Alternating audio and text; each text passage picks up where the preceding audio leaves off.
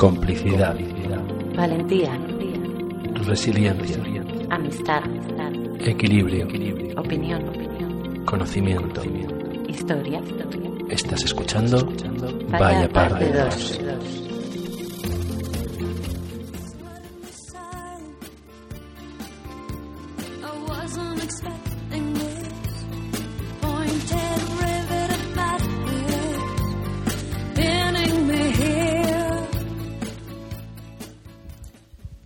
Perdiendo.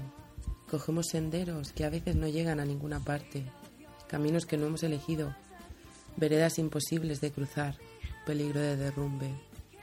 Nos vamos perdiendo y todos llegamos a la misma isla. Nadie conoce a nadie, nadie ve nada, reflexión olvidada. Individualismo tatuado en los ojos de cada perdido, con sed de más, de mejor, insuperable. Siempre será siempre mientras la conveniencia siga estando de tu parte y los jamás prometidos sobre la línea de los principios quedan en el olvido.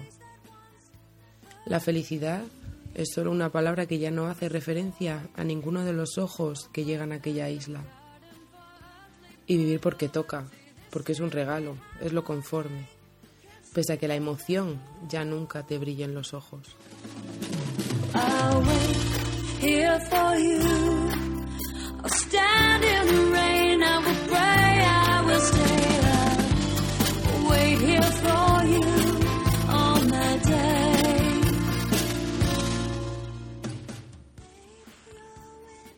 Nos vamos perdiendo. Parece ser, ¿verdad? Arrímate un poco al micro, guapa. Que sí. Sí, que se te oye muy bajito. Y nos vamos perdiendo todos, ¿eh? Sí. Y nos vamos perdiendo porque se nos ha olvidado por qué estamos aquí, ¿Para qué? para qué. Se nos olvida vivir y nos centramos en mirarnos el ombligo y en Y en seguir nuestras pequeñeces. sí, en seguir ese cerebro de oveja que tenemos muchas veces, que nos lleva a seguir una manada sin pensar las cosas, Sí. ¿verdad? Y eso lo vemos mucho Más acusado. ahora en nuestra vida diaria, en nuestras ciudades, ¿verdad? Sí. Sí, que vamos al final todos corriendo de un lado para otro y no nos paramos a pensar. Pues sí. Simplemente parar un momentín de vez en cuando y decir ¿para qué? Exacto. Cambiaría todo. Y creo que es importante, mira, nos va a dejar una reflexión muy bonita este, este pequeño poema de nuestra escritora anónima. Sí. ¿eh? Tenemos que conseguir que un día salgas aquí con nosotros, Sí. que además nos ha gustado mucho. Y, y eso, al final nos acabamos emocionando por, por lo que nos piden las masas en vez de lo que queremos nosotros y lo que nos emociona realmente. Y claro, nos perdemos Ujú. y nos dedicamos a dar vueltas y, y nunca estamos nunca somos felices no por, por eso precisamente porque ay Dios mío. Bueno qué pasa con las emociones Ana que no nos emocionamos nunca y nos- no nos entusiasmamos nunca mejor dicho Nos fijamos mucho más en las cosas que no nos gustan Ajá. y le damos más importancia al- a lo negativo, a aquello que, que nos hace daño, que nos molesta, que tal y que cual. Y cada vez nos vamos convirtiendo en personas más caprichosas y más pendientes de aquello que no es agradable para nosotros, en lugar de empezar a prestar atención a lo que realmente nos pide nuestra voz interior, nuestro ser interior, realmente lo que le da sentido a nuestras vidas. Eh, con el tema del propósito de vida, que es un término que, bueno, no está muy bien visto porque suena a religión, aunque no es cierto, no tiene nada que ver con la religión. Pues eso, nos vamos perdiendo en, en no buscar ese propósito de vida. Entonces, la idea es parar un poquito y empezar a escucharnos a nosotros mismos, a ver aquello que nos hace disfrutar y obviar las nimiedades que realmente no marcan nuestra vida y que ahora están manteniendo toda nuestra atención. sí mira hay una cosa que hicimos hace tiempo que era el bote este de, Sí, de los recuerdos de la verdad Los de, de la sí. felicidad y es eh, A obligarnos primeros- a primeros de año sí también. obligarnos Ujú. a meter en un bote un, un- recordatorio. un recordatorio. Mm. Escribíamos algo de las cosas que nos habían gustado de cada día. Exacto. Porque si no, al final, lo, con lo que nos quedamos es con las malas, ¿no? Sí. ¿Verdad? Tuvimos la, la experiencia con Ruth de decir, Mm. ay, si es que has tenido un día buenísimo, has ido a la piscina, has estado con los amigos, lo has pasado genial, has Mm. hecho... Y al final te cabreas y el día ha sido muy malo porque Por no te has comido una hamburguesa. Por una chorrada, sí. Eh, exactamente. Entonces, hay que apuntar, porque nos pasa todo lo mismo. Al final el día es malo porque Claro. he discutido con no sé quién. No, hay que pensar en todo lo demás. A ver, la impronta de un hecho negativo, entre comillas, eh, se marca como siete veces más en nuestro cerebro que la de algo positivo. ¿Por qué? Porque nos ayuda a aprender, a sobrevivir y a evitar Ujú, a situaciones claro, que nos pongan en peligro y tal. Pero claro, hoy en día, ¿qué nos pone en peligro? o sea, estamos luchando contra tontadas, lo siento por decirlo así. Se fue la no mística. sé, no sé yo, no sé yo, ¿eh? Hay sitios donde es- tenemos Sí. que tener cuidado. Sí, pero yo me refiero al día a día. Ya. A nuestro día a día que no sea eso, pues un, que, se- que no se nos amontonen los días, que no sean días grises. Mm, Todo se trata de dónde ponemos nuestra atención y con la atención el entusiasmo. Pues invitamos a nuestros oyentes a que hagan un botecito de la felicidad. Sí. Mm. Eso consiste en que vamos llenando con momentos, momentitos, cositas que nos han ido agradando. eh, un botecito escribimos en un, en un papelín pues algo que nos haya llamado la atención, que nos haya gustado y lo vamos guardando en el frasquito este. Y cuando tengamos un mal día, cuando tengamos un día de estos de, pero bueno, sacamos una, dos, tres, cuatro notitas, las que hagan falta para darnos cuenta de que en resumen nuestra vida está bastante bien Ujú. que tenemos muy buenos momentos y así le damos la justa atención a esos otros malos momentos. Muy bien. Sí. Pues nada, vamos a coger todos un bote grande, bien grande, ¿eh? a ser posible El un barril de esos de petróleo, de esos grandes, Sí. donde podamos meter muchos momentos felices. El nuestro es de con capacidad para cuatro litros, o sea que de papelitos. cabe. Sí, ¿verdad? Y las entradas de no sé qué museo, Sí. y el día que fuimos al cine a ver no sé qué película. Sí. Y detalles, simplemente. los detalles que de verdad importan, los momentos que de verdad importan, los que pasamos con la gente que queremos. Los que nos hacen avanzar, en realidad, los que nos sacan de esa pereza, de ese perdernos, Ujú. esos. Porque no estamos solos, ¿verdad? Hay mucha gente por ahí Pues claro, que quiere compartir con nosotros muchas Sí. cosas. hay otro gran experimento, podríamos decir, Ajá. para darnos cuenta de, pues eso, de que somos parte de una sociedad, de un mundo, de un pueblo, en este caso, que es simplemente ayudar a alguien por el hecho de ayudar, sin expectativa ninguna, simplemente brindar nuestro apoyo, brindar nuestra ayuda, así, desinteresadamente, y es lo que más llena.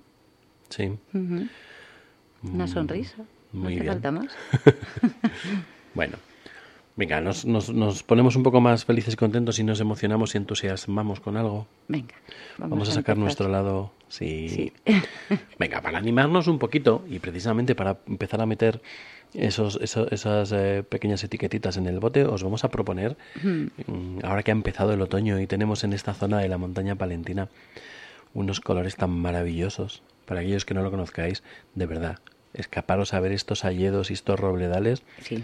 porque merecen la pena esos tonos marrones, amarillos, verdes que quedan Y el todavía. olor de la tierra y la temperatura. Sí. Sí. Bueno, pues os Y vamos los a entornos. os vamos a, a- bueno, vamos a entrevistar hoy a Pablo Villavieja que nos va a contar cositas sobre sobre estas excursiones en la montaña Mm. y el cómo pues eso, cómo llevar a cabo algunos pequeños consejos, cómo preparar estas excursiones ahora que empieza el tiempo un poquito más frío sin meternos en el invierno, pero ya no son excursiones de pantalón corto y manga corta, ¿verdad? Exacto, y los días más Eso es. cortitos también. Y nos va a contar algunas cositas sobre excursiones y, y alguna cosita más. ¿Nos dejamos con él? Sí. Y luego comentamos nosotros. Venga.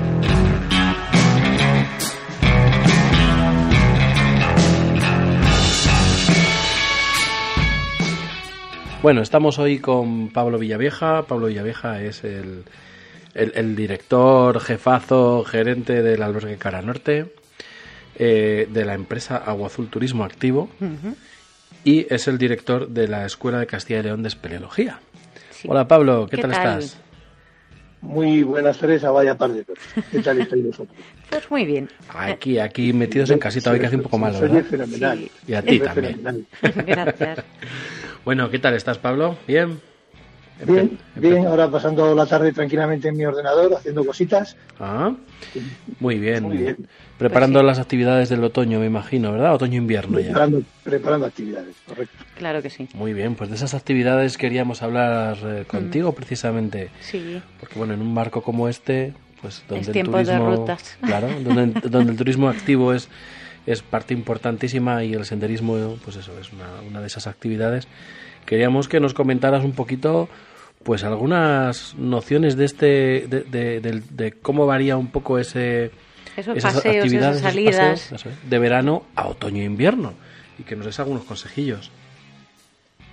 Bueno, pues eh, realmente no es que varíe mucho, porque eh, a la hora de preparar cualquier ruta de, de senderismo, da igual que sea verano que, que otoño, que, eh, invierno. Igualmente hay que prepararlas concienciadamente, hay que hacer un buen estudio y una buena planificación de la ruta, saber bien lo que tenemos que llevar en, en nuestra mochila y como diferencia podemos decir efectivamente un poquito la, la diferencia de temperatura de un verano del verano al otoño y aunque parece que el otoño eh, que hemos tenido hasta ahora casi casi era verano ¿no?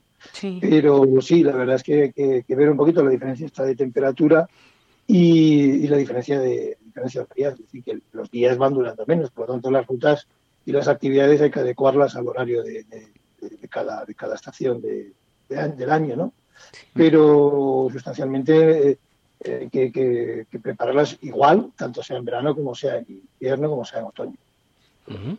Muy bien. Ahora que nos comentabas sobre preparar la- las rutas, Pablo, ahora tiramos todos mucho de, De móvil. de móvil, ¿no? De Mm. Wikiloc, de todo ese tipo de cosas. Eh, no sé si tú lo recomiendas mucho o no, o nos das una alternativa mejor cuando queramos preparar una ruta. Yo no es que sea muy partidario del Wikiloc, porque en Wikiloc hay de todo, hay bueno y malo. Sí. Entonces, bueno, pues el, el dejar en manos de, de, de- de una experiencia de otra persona, puede ser buena, puede ser mala, el, futuro de tu ruta, pues no es una buena forma de empezar. Yo soy partidario de, otros, de otras aplicaciones, que las hay, las hay muy buenas, y como por ejemplo en casa podemos preparar la ruta, hay una aplicación que se llama Iberpix, y, que es gratuita, podemos acceder a ella desde internet, en la que tú puedes preparar una ruta en casa. Esta aplicación que tú preparas desde Iberpix, la guardas en un archivo GPX y la llevas en tu teléfono con otras aplicaciones como puedan ser el Horus Maps o, o IGN, que además son, son- es un GPS. Tú guardas tu ruta, te va a salir un track en esa aplicación, vas a tener un mapa estupendísimo, que es como el mapa raster de IGN, y que encima además es un, es un GPS. O Ujú. sea que vas a estar totalmente eh, auxiliado por, por, una, por, por un GPS con un buen mapa y vas a estar guiado por esa aplicación que tú has hecho, por, ese, por esa mm, ruta que tú has hecho previamente en casa. Eh, yo, desde luego, teniendo este tipo de herramientas, descarto totalmente el, el Wikiloc. Ujú. Que hay cosas, vuelvo a repetir, ¿eh? que puedes encontrarte muy buenas rutas en Wikiloc, pero hay otras que son vamos, verdaderas patatas y que pueden eh, causar problemas. Claro. Y a la hora de buscar una ruta, porque una vez que tienes claro lo que quieres hacer, pero muchas veces hay gente, pues nos pasa a nosotros, que vamos a ir a no sé qué pueblo y miramos a ver qué hay por allí. ¿Dónde nos recomiendas buscar información, Pablo? Mm, Bueno, pues hay mucha información en Internet, eso no cabe duda. Tú puedes encontrar información en Internet de qué es lo que tengo que ver o qué es lo que puedo ver. Una vez que tú encuentras qué es lo que puedo ver o qué es lo que hay, vuelvo a decir, acudir a estos a estas aplicaciones de Internet, o puede ser el Iberpix, donde tienes un mapa topográfico de la calidad de- de- del mapa raster de IGN, donde además también puedes convertirlo, ya no solamente como no, no puedes tener un mapa, ¿no? pero también puedes tener una, una foto aérea, una, ortofoto, Sí. y con toda esta um, información tú puedes realizar la ruta que quieras, porque lógicamente estás utilizando las pistas, los senderos, ¿eh? Eh, y si incluso lo puedes ver desde, desde la ortofoto, si ese sendero es verdad que existe sí o no existe, cómo se encuentra en estos momentos, si, si la vegetación ya lo ha tapado, si no lo ha tapado, y ahí sí eh, puedes trabajarlo muy bien, puedes trabajar muy bien cualquier ruta. Es decir, Ujú. Genial. Primero buscas información que ver en, en qué sitio y luego desde estas aplicaciones, desde esta aplicación, pues eh, trabajar la ruta. Perfecto. Además, esto lo guardas en un archivo va- en- y que luego tú lo llevas en tu teléfono lo tienes en el teléfono. Lógicamente, hay que tener en presente que, claro, tú trabajas con un teléfono y trabajas, necesitas cobertura. Pero estas aplicaciones puedes ya incluso bajarte fuera de línea el, pampa- el mapa y no te hace falta tener cobertura. El GPS no funciona con cobertura de teléfono, funciona con, son satélites, vía satélite, pero bueno, tú el GPS siempre lo vas a tener y si no hay cobertura el mapa también lo tienes porque lo puedes guardar en tu, en tu aplicación.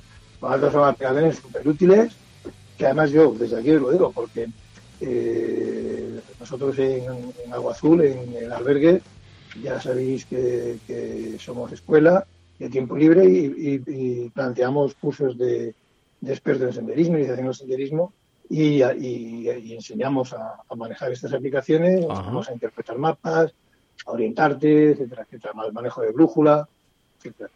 Genial, sí, te iba a decir, el que quiera, porque el que quiera, ya sabe lo que tiene que ir para aprender. Claro, sí, totalmente. tenéis ahora abierto un curso, ¿verdad? Un, el pla- un plazo de matrícula, si no recuerdo mal. Sí, tenemos ahora un curso de senderismo, de experto en senderismo, Sí. el día 1 de noviembre. empieza. Eso, eso, o sea que espabilar y con una apuntar. duración de dos fines de semana. Sí, ¿cuánto, perdona? Dos fines de semana. Dos fines de semana. Perfecto. genial. Sí, sí. ¿Y nos recomendarías alguna rotita así sencillina con peques, con niños? Sí, bueno, aquí bien cerquita además. Que se me ocurre así una bien cerquita, muy facilita, que además ya es un sendero que está homologado. Y es eh, hacer, por ejemplo, la ruta del monasterio de eh, del Roblón del Monasterio, aquí en, en Belilla. Es una rutilla que arranca desde, desde la pista de Valdeaya, eh, la carretera que va hacia desde Belilla a Besande. Antes de llegar a Besande, a la izquierda hay una carretera que va hacia las minas de, de la Antracita, las antiguas minas de Antracita de Valdeaya.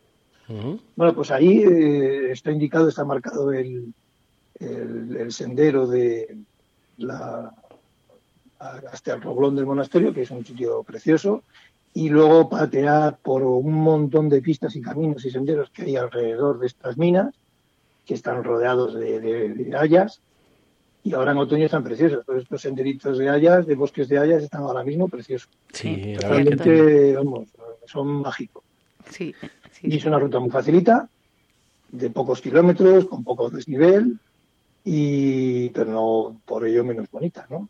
Claro, genial. Una, una pregunta, Pablo, que, que eso de vez en cuando no- nos, nos viene a nosotros, ¿no? Cuando estamos por ahí de monte y demás. Em, ¿Qué hago si me encuentro con algún animal tipo... Uy, Uy, ¿eh? esa es la pregunta del millón. Yo tampoco te sabría, sí, sí te sabría contestar porque a mí no me ha ocurrido, no soy un experto en eso.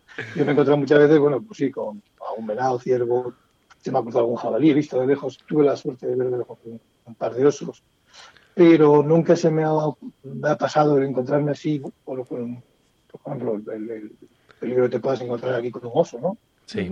No sabría qué decirte. Yo, desde luego, mm, la primera, lo primero que sí que te sale es correr, pero no debe ser lo más indicado, ¿no? No. Entonces, Eso yo creo que lo suyo será, eso dicen los expertos, no mirar al animal, no, Exacto. no mirar de frente, bajar, creo que bajar la vista, eh, como que desinflarte y que no y que parezcas menos de lo que eres incluso, Sí. y no hacer nada que pueda parecer una amenaza para el animal. Eso Eh, Pero vamos, sí. nunca me he encontrado con nada de esto y no sabría cómo reaccionar. Yo creo que, vamos, si me encuentro de frente con un oso de estos y se me pone de pie, uf, madre mía.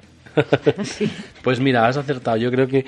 que que- estamos en la misma, sí, sí. porque las teorías nos las sabemos todos, pero en realidad no, sabríamos lo que No hay. huyas que eres comida, es lo que dicen. No huyas que piensan que es comida. Lo demás ahí, vete así para un lado un poco. curioso, me pasaron un vídeo de un oso atacando a un toro. Mm, dicen que era, sí, lo tengo, tengo el vídeo, que si quieres un día os lo paso, Mm, de, de un oso atacando a un toro aquí en, en la dehesa de Montejo, frente a... Dicen que era en la dehesa de Montejo. No sé si está bien que lo haya dicho, pero Bueno, Pero aquí, en la montaña palentina, un oso atacando a, un, a una res, a un, a un toro, un toro blanco, y bueno, tremendo, un vídeo tremendo. Y una cosa rarísima, al parecer, según los expertos, es una cosa muy rara que un oso ataque así de esta manera. pues sí. No, Sí, no sé por qué, pero atacándole por detrás, tenía, tenía ya la- la- al toro, le tenía ya herido en el cuello, eh, bueno, impactante, ¿eh? No lo sé, pues no, la verdad es que no me suena, no me suena de nada por No aquí, lo, hemos, no lo hemos visto, ¿no? Pero bueno, Pero sí, sí que hemos oído de, de osos atacando a ganado, eso sí. sí, pero bueno, más, más por la zona, yo por lo menos lo que he oído por la zona de Somiedo, que hay muchos Sí. osos y hay una cabaña ganadera de altura. Sí. Entonces, bueno, pues ahí las ovejas, cabras y demás, pues... Pero vamos, que es una, la que, o sea, para suplir el hambre y listo. Mm. Pero Sí, bueno, sí. no sé. Total, que mejor que no nos encontremos Sí, con mejor. ninguno así. Mejor, que de, mejor de lejos. sí, sí. Mejor de lejos. Sí, sí. Y bueno, y ahora que estamos en otoño, hablabas antes también de- del tema de la ropa, ¿no? Eh, claro, cambia el tiempo, empieza a llover, empieza... ¿Qué metemos en la mochila? Sí, los imprescindibles. Bueno, siempre, la verdad es que siempre que sales al monte, dependiendo de qué altitud vayas a manejar, siempre- la ropa técnica siempre es necesaria, ¿no? Entonces yo siempre aconsejo ir preparado, ir con buenas botas y con pantalones técnicos, con camiseta técnica y pues, algún tipo de corro, corro y, y- cazadora gore, una gore, eh, pero vamos, siempre ropa técnica, que te permita manejarte bien, poder andar, eh, que el sudor sea siempre eh, que lo saquemos de, nuestro cuerpo y que no estemos empapados y que bueno que te mantenga caliente. A la montaña siempre hay que ir preparado, aunque haya, aunque tú vayas con salgas con un día de sol estupendísimo y yo, uy, pues me voy con pantalón y una man- y una camiseta de manga corta y estupendo que hace un día guay. En la montaña siempre hay que ir preparado, siempre hay que llevar en la mochila ropa de abrigo y hay que llevar siempre pues, lo que hay que llevar eh, material para orientarte, brújula, GPS, el mapa físico, eh, agua, por supuesto, algo de alimento, etcétera, botiquín.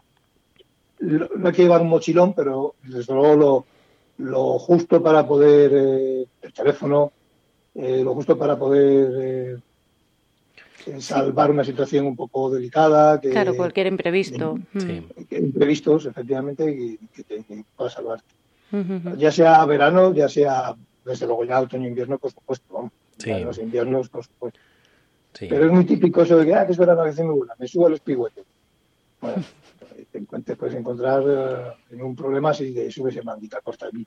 Un problema Claro. serio, además. Sí, Sí, porque bueno, la temperatura ahí arriba no es la misma que aquí abajo. cambia muy también Y se rápido. te mete una niebla por la cara niebla, norte y no veas la tormenta, el aire, que puede pasar, eh, no es lo mismo la temperatura. Y si eh, estás más de día, pero te, hace- te llega la noche y bueno, puedes pasarlo muy mal. Mm. Bueno. O sea, que mejor prevenir un poquito. bueno, pues en otoño, pues lo mismo, vas eh, preparado con tu ropa de, de temporada y siempre con material técnico y con ropa de, de abrigo, por supuesto, siempre. Ujú. Y bueno, y material técnico. De, de comunicación al día y comida y agua. Sí. Eso es lo mínimo, y botiquín, ¿no? es lo mínimo. Sí. Aparte de ahí ya cada uno mm, puede echar más cosas. De sí. material que técnico, digo. es eso. Uy, perdona que te estaba. con botas, van a un buen calzado. Es típico ver a la gente, bueno, me voy a dar un pasín por un caminito y tal, y te vas con, van con zapatillas de, de, bueno, mocasín, con zapatillas de cualquier forma. A mí me gusta ir siempre al monte y a andar, pues siempre voy con mis botas, eh, porque me gusta ir protegido, mi tobillo que vaya protegido, mi cal- sea un calzado que, que me agarre en cualquier tipo de terreno y que, bueno, que yo vaya cómodo. Claro. Digo que ahora no estamos hablando de marcas, porque luego también eh, que se pueden conseguir material técnico bastante económico, Claro. ¿vale? Pero que sí que es importante adaptarlo, pues eso, al, a- al tipo de ruta que vamos a hacer, tener muy claro dónde nos vamos a meter, Mm. eh, cómo es el terreno en el que nos vamos a meter. Y nuestra forma física, si podemos Exacto. afrontar según qué rutas o no, también. Por supuesto, también es algo que no he mencionado, pero el eh, tu forma física tiene que estar adecuada a lo que a, a la empresa que vayas a cometer. ¿no? Mm. Eso está claro, por supuesto que sí. Eh, es típico ver a gente que, bueno, que, que no ha salido en su vida y que no ha hecho deporte en su vida y que no, pues intentar ah, subir, pues la vaca, el pivote, ¿no? Mm. Y claro, pues, pues, al final pues lo paga porque pues, requieren, un- requieren una condición física determinada en ese tipo de actividades, claro. Claro. Muy bien. Más cositas, más cositas. ¿Qué se te ocurre preguntarle? Bueno, pues a mí me ha llamado la atención esto de director de la Escuela de Castilla y León de Espeleo. y podríamos hablar un poquito de cuevas. Ah, muy bien. Sí. Sí, porque tenemos muchas por esta zona, ¿verdad? Llevo de haciendo, practicando espeleología desde muy niño, porque empecé muy jovencito practicando espeleología. Mm. Casi casi os voy a decir eh, lo que es todo el, eh, toda la técnica que hoy se maneja dentro de la espeleología, dentro de, este- de esta actividad, ha ido evolucionando. Bueno, pues yo te puedo decir que, que yo he conocido técnicas de espelio, eh, pues, eh, pues eso, bajábamos, subíamos por, bajábamos por escalas, eh, asegurados por una cuerda, en fin, Mm. técnicas que ya hoy están totalmente fuera de... O sea, que hace muchos años que, que empecé haciendo, practicando la espeleología, pues tenía, pues, qué sé, 14, 13 años. Mm. Sea, que hace ya, no voy a decir, pero muchos años. Voy, Casi- voy- a ser malo, lo usabas que- el carburo, ¿no? Todavía ahora. Usábamos, efectivamente, Las lámparas. usaba- entonces usaba lámparas de carburo, Claro. de gas de acetileno, Mm. y llevábamos un casco con una parábola donde la, la llama se, se, hacía- se reflejaba, y, y, bueno, usábamos el carburo. De todas un, formas, lo- un- un tipo de luz, la verdad es que, es, que yo en principio me, me negué a, a- a dejarla cuando empezaron a, a salir los primeros LEDs y tal.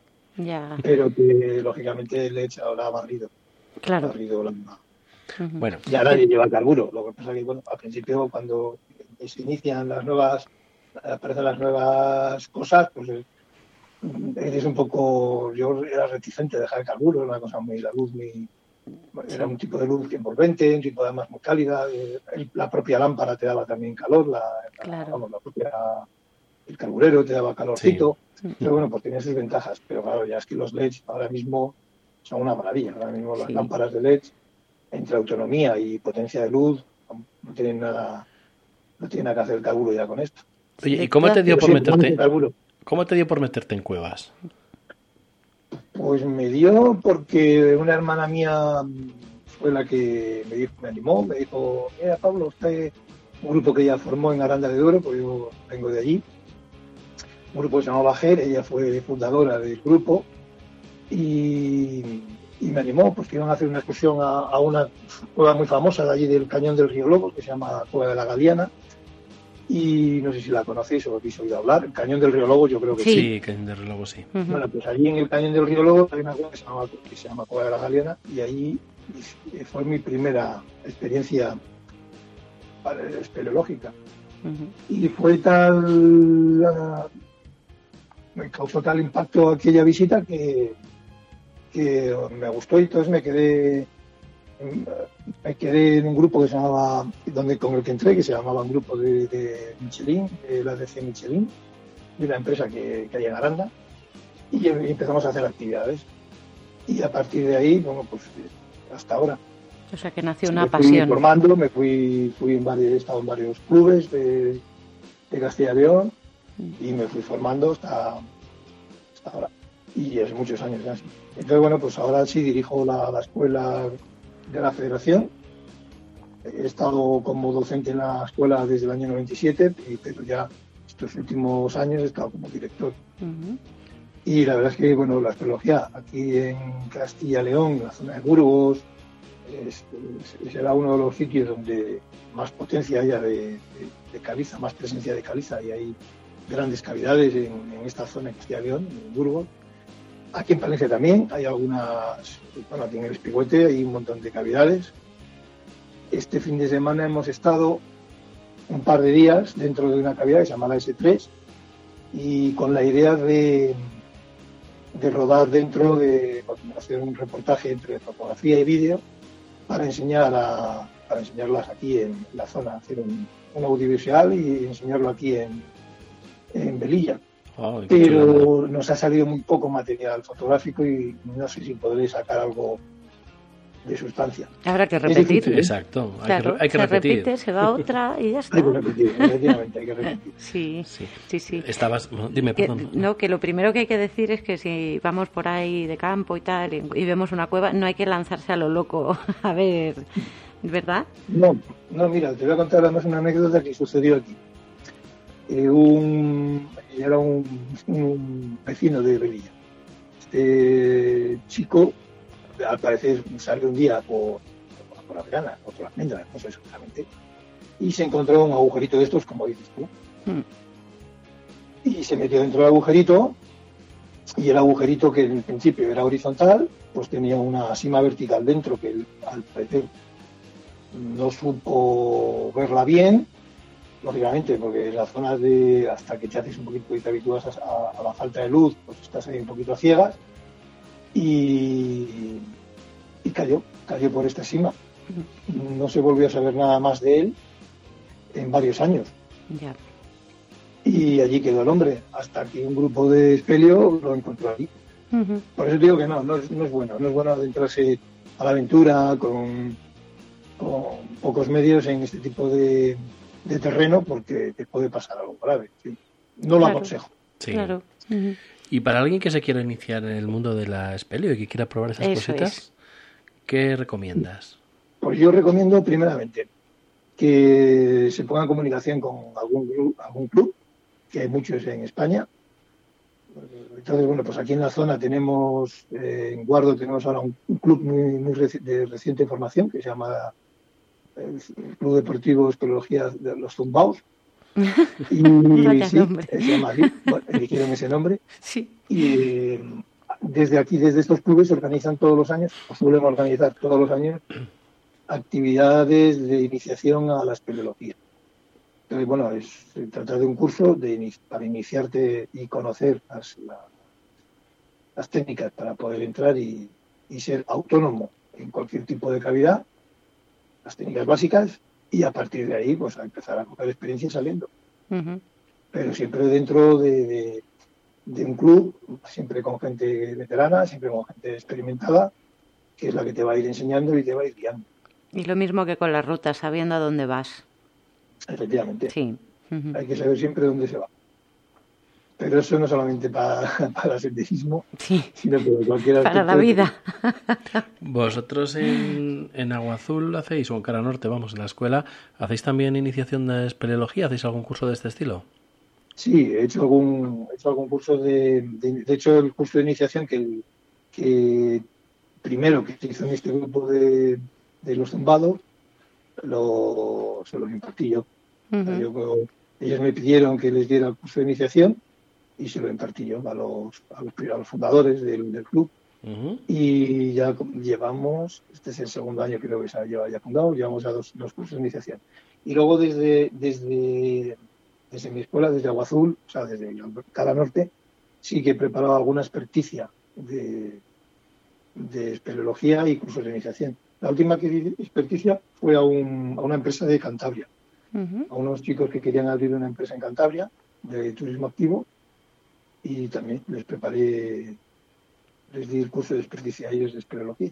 Están funcionando muy bien. Mm, No recuerdo el nombre, cómo se llaman, pero les veo mucho, tienen mucha actividad en Facebook. Qué bien. Trabajan en la zona de Cantabria. Estupendo. Estupendo, claro que sí. Y Sí, por sí. esta zona, claro, tenemos algunas pequeñas cavidades un poco Mm. conocidas, como Sí. puede pasar con la de Puente Agudín, por ejemplo, que, Sí. que además todos los años también se hacen unas jornadas en las que se llevan las fam- familias, ¿no? Sí. En la fiesta de la montaña Sí. palentina, esas En la cositas. fiesta de Agudín, sí. Allí, cuando eh, se realiza la fiesta de, de- que organiza el CIT, el Centro de Iniciativas Turísticas de Vililla, organiza la fiesta allí de Agudín, el- no sé es qué día exactamente de, de julio, no me acuerdo ahora mismo, A finales, sí. y al final, no, no, no recuerdo. Sí. Y allí sí, entonces pues, eh, se enseña la cueva de que pa- pasa mucha gente todos los años. Llevo ya dos años yendo y pasan de las 90 personas que van a visitarla. Ujú, Qué bien. a visitar la cueva. Normalmente se enseña solamente el primer, el primer, la primera galería, la, la galería inferior, pero es visitable también la galería superior. Y es preciosa, es una cueva que a la gente le gusta muchísimo. Además se toca un poquito de cuerdas, se hace también rappel, hay pasamanos. eh, eh, en fin, es una cueva que... Tiene un poquito de todo. Sí, Sí, Estupenda genial. para- Bueno, estupenda para iniciarse, ¿verdad? Onseca, que es una gran cavidad, es una cavidad horizontal, es una surgencia que está cerca de Velilla también, y es una surgencia y es una cavidad muy bonita por sus formaciones, y es una gran cavidad, tiene más de 3 kilómetros.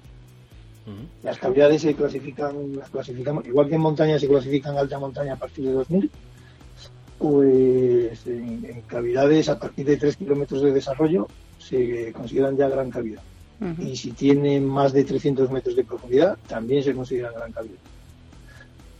Mira, eso Perfecto. yo no lo había hay oído varias- nunca. Varias son grandes cavidades. Eso me imagino que lo dais en los cursos, ¿verdad? Sí, Sí, sí, sí. sí, sí. Muy bien. Pues nada, eh, no sé si se te ocurre algo más, Rita, o quieres contarnos algo más, Pablo, de próximas actividades que tengáis ahí programadas. Mm, Bueno, lo- como os he dicho, este de senderismo, tenemos también otra mm, otra experticia de, de actividades de nieve para per- perdonadme porque creo que es de actividades de nieve. Uy, tengo un pequeño lío pero sí tengo tengo varias tengo otros dos cursos de experticia. Eh, senderismo no perdón senderismo espeleología y actividades de nieve sí Ujú. de espeleología es para el mes de, si no me equivoco, para el mes de diciembre y ya para enero actividades de nieve, una experticia en actividades de nieve. Enseñamos pues, eso, a manejarnos un poquito la nieve, con material para nieve, Mm. que muy interesante. También hecho Tengo que, desem- tengo que desempolvar eso, ¿eh? Tengo que ponerme yo de nuevo ahí Otra vez. los Sí. crampones. Sí, sí. ¿Cómo te puede localizar cualquier oyente, Pablo? Pues mira, me pueden localizar o bien yendo al albergue, eh, si no estoy ahí hay un teléfono, me pueden localizar por teléfono, que yo, si se puede dar por las ondas, yo os lo doy. Si tú quieres, y me ahí. pueden localizar en la web, en www.albergueguardo.com. Ujú. Genial. Pues el teléfono lo que tú quieras, que como Pues es si no, tuyo, en, en tienes internet, tú. en alberguedeguardo.com, ahí Sí. encuentran a Pablo y Ahí encuentran el contacto. sí, www.alberguedeguardo.com. Perfecto. Muy bien. Si no, entran en internet, ponen albergue cara norte, pues ahí ya También. en albergue cara norte y ya sale. Muy en bien. la página tengo está todo el correo y el teléfono y todas las actividades que se hacen. ¿eh? Perfecto. Mm. Y, y recomendarías, me imagino, ¿no? Esta zona para gente que quiere hacer turismo activo, para gente que quiere hacer senderismo, que quiere Sí. hacer cuevas. Esto es una. em, yo conocía hace ya mucho tiempo la, el parque de Fuentes Carrionas, conocía porque venía a hacer actividad de espeleo a Espigüete, desde hace ya muchos años. Pero venía eso. Yo llegaba, pum, me ponía, me plantaba allí en, en el refugio de, del Espigüete, dormíamos allí, hacíamos las cimas, bajábamos, subíamos, bajábamos, subíamos y para casa. Mm. Y no conocía nada más. En estos años que llevo aquí he tenido la gran suerte de conocer un poquito más profundamente la montaña palentina y es totalmente recomendable porque hay montaña para cualquier nivel. Sí.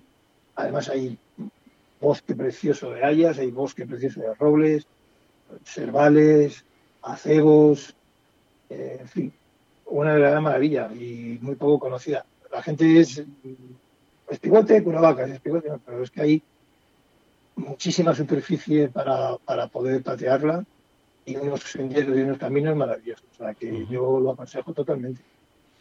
Muy bien. A Y además, cualquier nivel, ¿eh? Sí, sí, eso Aquí te iba a decir. Aquí hay para montañeros mm, ya experimentados y aquí hay para familia ¿eh? y para cualquier nivel. Sí, sí. Perfecto.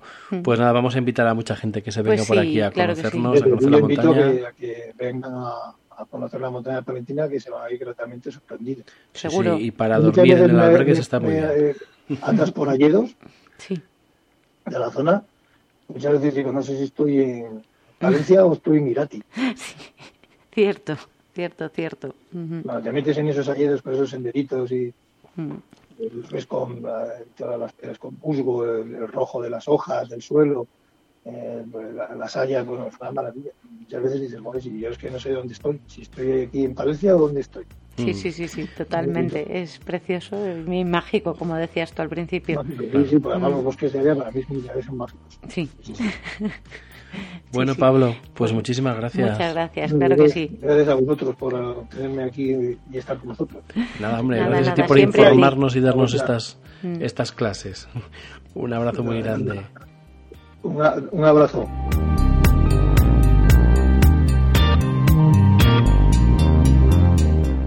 Pues ahora ya nos ha contado Pablo algunos secretitos y algunas pequeñas rutas que podemos hacer por esta zona, ¿verdad? Claro. Y queríamos, eh, bueno, pues em, Comentar. comentaros algunas de las que hemos hecho nosotros y oye, si queréis hacerlas, pues pues bienvenidos a esta a esta zona y, y, bueno, las vais a disfrutar mucho, ¿eh? porque son de verdad unas zonas muy muy muy bonitas para Además tienen además- cuatro versiones. Como cuatro versiones, Una sí. por estación. Ah, sí, bueno, sí, sí. Y la mayoría de ellas son para toda la familia, Sí. porque nosotros las hemos hecho, pues eso, con la pequeña, o sea que... Y con es- otros niños. y con algunos. otros niños, sí, Claro. sí. Pues mira, si estáis por aquí por Guardo, desde el mismo Guardo, podéis hacer varias. Una de ellas, que la teníamos pensada para, Para hoy, hoy. Mm. día de la gran bellotada, pero la hemos tenido que suspender por el tiempo. Venga, agua, venga, agua. Vale, ya se hará. Se hará. Es una por el monte de Corcos. Sí. Un monte que se encuentra al, al oeste de Guardo y bueno, pues eh, separa los valles de San Luis y San Quirce. Es una maravilla, es un robledal muy bonito, con unas campitas de hierba donde pastan las ovejas en algunas, en algunas épocas, sobre todo en verano. Es bueno, Es sencillísima. muy sencillita, sin apenas desnivel. Y te sales de las pistas y te metes en pequeños caminos, en pequeñas veredas por mitad del bosque, Mm. que son muy impresionantes. ¿eh? Y aunque está la civilización al lado, la sensación que tienes es de estar perdido en mitad de una selva. Vamos, y de libertad. Sí. Por lo menos para muy, mí. muy bonita. Sí, sí, sí. Eh, lo mismo que las subidas que hay hacia Campos de la Peña. Campos de la Peña es un monte que tenemos hacia el este. Eh, en los Campos de la Peña son unas campas de hierba a los pies de Peña Mayor y hay unos bosques muy bonitos donde también podemos ver bastante fauna. Por aquí podemos ver corzos, podemos ver ciervos, jabalís. Eh, hay quien ha visto algún lobo por ahí. Eh, osos todavía no, no que yo sepa, pero bueno. Y, y es una zona que también es muy bonita. También hay pistas, hay pequeños senderos para hacer en familia, sin apenas desnivel, que se hacen muy, muy, muy bien, no tienen ningún peligro y, y son muy recomendables. ¿eh? Luego, si nos gusta aquí en el mismo guardo un poco más de... Queremos darle un poco más de caña, pues las subidas desde, desde Campos de la Peña, Peña, Ma- Peña Mayor pues son, Mm, sí. son curiosas. Ahí, ahí subimos montaña, ya es un poco más de altura. Eso ya no es para todos los públicos.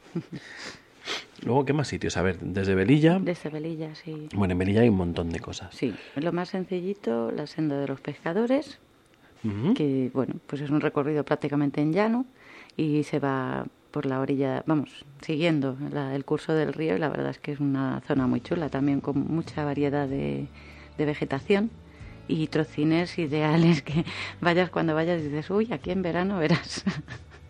para bañarse y tal. No nos engañemos, el río está helado.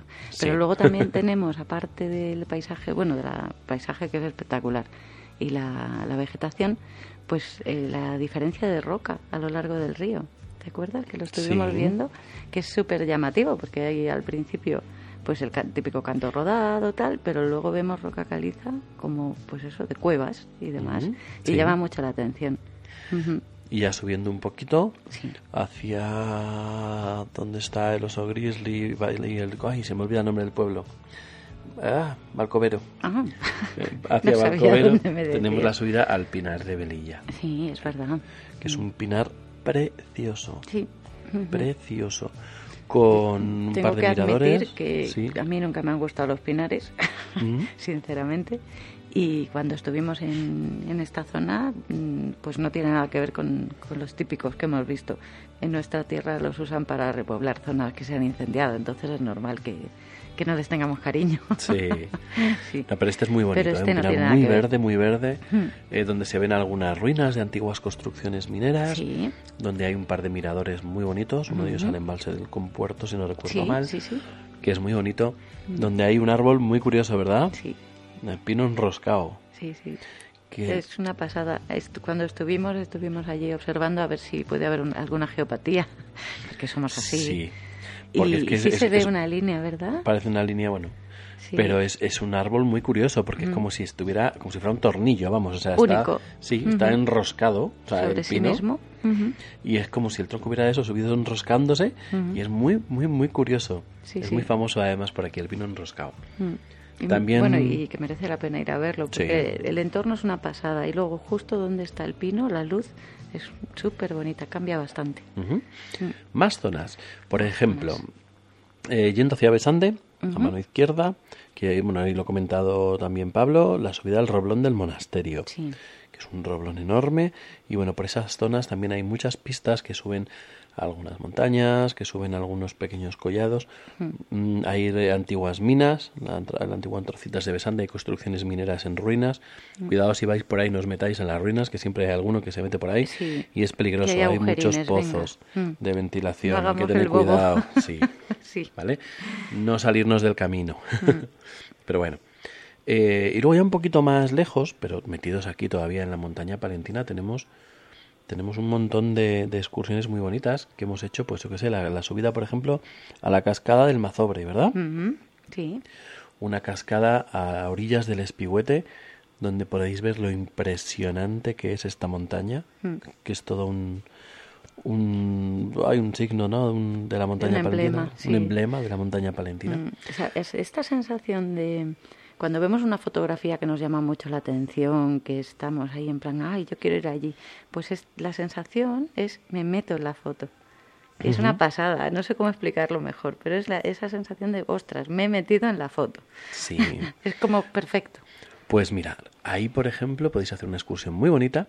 El que tenga ya esté en forma y quiera prepararse una subida al Espigüete, por favor que la prepare. Sí, Es un es espectacular, pero no es para todos los públicos. para mí, por ejemplo. hay que estar en forma, hay que saber de montaña, ¿vale? Y luego después de bajar de, de la cascada del Mazobre del Espigüete, pues nos vamos a Puente Agudín, ahí al chiringuito, a hombre. tomar una cosita, una cañeta, una lo que sea, ahí a los pies de la montaña, a refrescarnos en ese agua de la fuente del Espigüete, Sí. que vamos, una El maravilla. entorno también es una pasada, se ven las buitreras muy bien. ¿Te acuerdas que estuvimos hace poquito viendo por allí? Es muy chulo. sí. ¿Más sitios así donde poder escaparnos por aquí cerquita? Pues mira, eh, hicimos hace poco eh, las subidas, digo, el- una rutita que es la, la ruta del gigante del Valle Dormido. Está en la, ruta, en la ruta de los pantanos. Sí. ¿vale? Es, eh, es la ruta que une Velilla con Cervera de Pisuerga por la zona de los embalses de Comporto y Campo Redondo. Bueno, pues esa ruta eh, es muy sencillita, son tres de- kilómetros Mm. sí. ida, tres vueltas, Pues, y más o menos, o llegue, cuatro, ¿eh? Mm. por unos miradores Sí. preciosos, espectaculares. Se ven ahora, en esta época, es, una del pasada ver los colores del guau. bosque, exacto. Mm, Sí, sí, sí. sí. Eh, se hace con niños muy bien. Mm. Pues también es una, una ruta muy bonita, ¿eh? La buscáis. Muy recomendable, claro que sí. Mm. Yo, bueno, para aquí yo conozco Wikiloc, pues echáis un vistazo en un Wikiloc y buscáis Ruta del Gigante Dormido. Claro, pero ya Valle nos ha, Dormido. nos ha comentado Pablo. Pero por lo menos para, sí, o sea pero por lo menos para que sepáis más o menos por dónde está, ¿vale? Mm, Sí. Eh, más cositas que hemos hecho por aquí, un Bueno, poco una que me gusta a mí muchísimo, ¿Sí? Pero ¿Cuál? ya nos vamos a la zona de, de Cistierna, de Cistierna, León, sí. la del Mirador de Rejos. Eso es, pasado Cistierna, mano derecha, subimos hasta el Mirador de Rejos. Mm. Es una rutita que tiene una pequeña, una subida curiosa, por una- pero es todo por pistas, se hace muy bien. Sí. Y tiene un, mira- un mirador arriba espectacular que Mm. se ve pues todo el valle desde Cistierna hacia Sabero y por ahí. Muy bonita, también muy recomendable. Y eh, otra ruta que es otro emblema de la montaña palentina es la subida a la Fuente del Cobre, el nacimiento del Pisuerga. Sí. Es una ruta que es un poquito más larga, pero bueno, se hace también con niños y además como Pues hay mucho geocache para... Nosotros para la guste, hicimos cuando todavía había nieve, hielo y demás, o sea que no era el mejor momento y aún así la disfrutamos muchísimo. Sí, sí, sí, sí, sí. Y bueno, es una ruta también muy bonita, ¿eh? Mm. Hay tramos que vas metido por caminos que va cayendo el agua por eh, prácticamente por el camino. Mm. Y luego a la vuelta la hicimos por la parte más, una parte un poquito más alta de la montaña, pisando un poquito de nieve. Sí. Bueno, son rutas que merecen mucho la pena. Eso es una, la verdad es que son una pasada. Y estamos hablando de cuatro cosas Sí. de los centenares de rutas que hay. Solo por aquí. Solo por aquí. O sea, si queréis meteros tralla, Mm. pues las subidas, por ejemplo, pues eso, el Espigüet, el Curavacas, que son las más emblemáticas, el Pico Murcia, Mm. pero cosas más bajitas, espectaculares, pues las subidas a Peñalampa, Peñamayor, eh, no sé, hay un montón de, de picos por aquí, por la zona, que bueno, que hagáis lo que hagáis, um, es, es una pasada. O sea, venirse un fin de semana a la montaña palentina, disfrutar de la montaña y de la buena comida, Mm, pues vamos. lo más recomendable. Hoy tenemos que hacer un día un programa gastronómico. Uy, sí. Y Estupendo. vamos recomendando sitios curiosos ahí Venga. para comer, ¿vale? Pues nada, hay que ponerse las pilas a ir comiendo por aquí y por allá, a más sitios Voy a ser todavía. malo. Venga, que nos inviten en algún sitio a comer un chuletón y ya decimos que es bueno. No. ¿No? No, chuletón no, que a mí no me gusta. Bueno, vale. Pues otra cosa así parecida. Mira, ¿qué eres, eh? Ah, oye, puestos a pedir. Ya, bueno. ¿Se te ocurre alguna otra rutita más? Pues si es que da igual, si es que con salir de aquí a Mantinos ya estás alucinando. Si- ¿Verdad? Si es que da igual, estamos rodeados de, de senderos, de naturaleza, de ríos, de, de belleza, de montaña, bueno, bueno, da igual. Sí. No, hace sales, fal- sí, no hace falta venir solo a la berrea, ¿eh? O sea, No. el monte sigue estando ahí y los bichitos están ahí aunque no hagan... O sea, Sí. no hay problema. y se, se les ve todo el año. Claro. Bueno, Y es eso, volver a conectar con nosotros mismos, como decíamos en la introducción.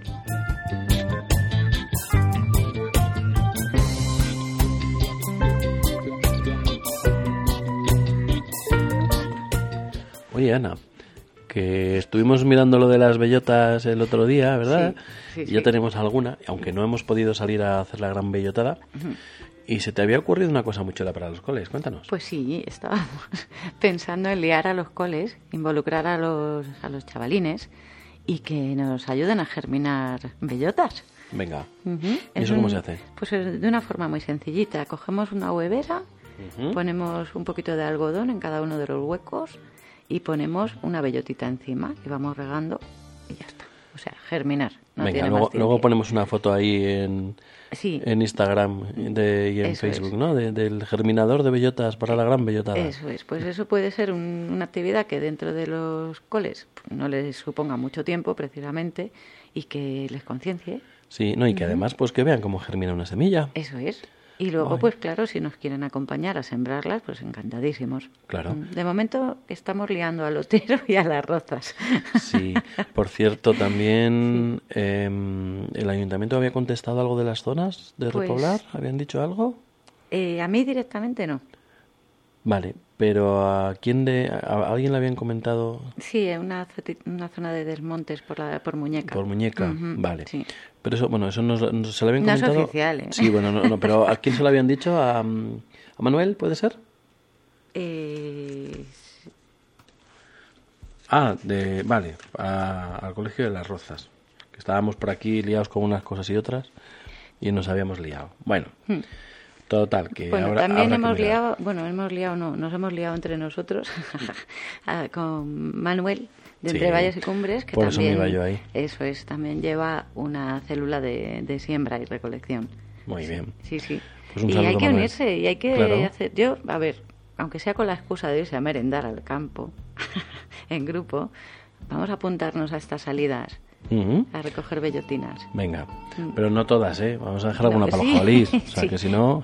Para los bichines, claro que Claro. sí. De todas formas, este año es buenísimo en bellotas. Así como no había ni endrinas, ni casi fresas y demás. bueno, En bellotas estamos servidísimos. Muy bien. Así que hay para todos. muy bien.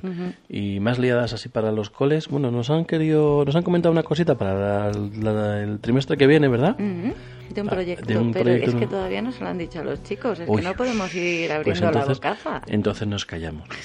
Pero lo mismo hacemos algún programa por ahí desde algún colegio. Eso. ¿Vale? Ahí queda. Uy. Muy bien. sí. ¿Y nos queda alguna cosina más por comentar esta Pues semana? mira, como no hemos saludado al principio, Eso, pues podríamos saluda. saludar y dar las gracias. Eso, pues venga, a empieza, todos los empieza, oyentes. El empieza. otro día publicaste tú por ahí una estadística que no sé si fue el primero o el segundo día de salir el, No me acuerdo. el programa, 2.800 escuchas en Ah, menos sí. de 24 horas. Bueno, muy bien. Chicos, No me acuerdo. muchas gracias. Eso. Yo no me escucharía tanto. Muchísimas gracias Sí. a todos por escucharnos, por estar ahí, eh, por aguantarnos semana a semana. Sí. Esperemos que esto sirva de algo y siempre Pues, pues, nos- aunque, nos pues que quedamos- sirva. pasemos un fíjate, rato entretenido. Como mínimo para que mm, más personas decidan compartir. Ah. Compartir lo que les gusta, lo que hacen. Siempre habrá alguien que también. Sí, mira, Mm. tengo, tengo un amiguete ahí en León que ya me estaba preguntando cositas sobre el podcast Claro. porque se va a liar a hacer uno. Digo, venga, Genial. genial. Claro que sí. Todo lo que sea ponerse delante de un micro y compartir, Sí. o en una cámara, y compartir. Viene eh, bien, si es sí. que siempre habrá alguien que a quien le venga bien todo lo que tú sabes. Sí, sí, sí, sí. Y bueno, y darle me gusta. Yo soy muy malo para eso, porque veo muchos vídeos de YouTube y luego no le doy me gusta. Ah, y digo, yo mierda, sí. tengo que darle me gusta, que Yo es que sí, si no, de verdad. Luego mm, lo que no hago es cuando algo no me gusta, no le doy al no me gusta. ¿No? No, Ah, por respeto, porque ¿eh? considero que el tiempo que han invertido en buscar la información no tiene por qué coincidir Su mensaje con lo que yo mm, opino, Sí. pero hay que valorar ese tiempo. Entonces, si algo no me gusta, simplemente dejo de verlo, lo ignoro y tal. Pero no me dedico ni a criticar, ni a molestar, ni a incordiar, ni a insultar, ni a contravenir tampoco. Perfecto. Seguro que hay mucha gente que no le gusta lo que hacemos nosotros. Bueno, pues que digan algo. No, o no. que no, que no hace falta, pues que no lo escuchen. Así es muy sencillín. Ya. Sí, sí. Bueno, pues nada. Vamos terminando casi el Sí, programita. vamos terminando por hoy. Un beso muy grande. Nos vemos en Facebook, en Instagram, nos podemos ver. Y nos podéis escuchar en en En Evox, iVoox. en Spotify, en iTunes, en Tuning y en un montón de plataformas de estas. Así que pues, buscáis por ahí. Todavía en Radio Guardo no, estamos ahí a la espera, pero hay problemas técnicos y burocráticos. Saldrá, saldrá. Y acabará saliendo, acabará saliendo. Claro que sí, mucho ánimo y adelante. Venga, un besote a todos y feliz semana.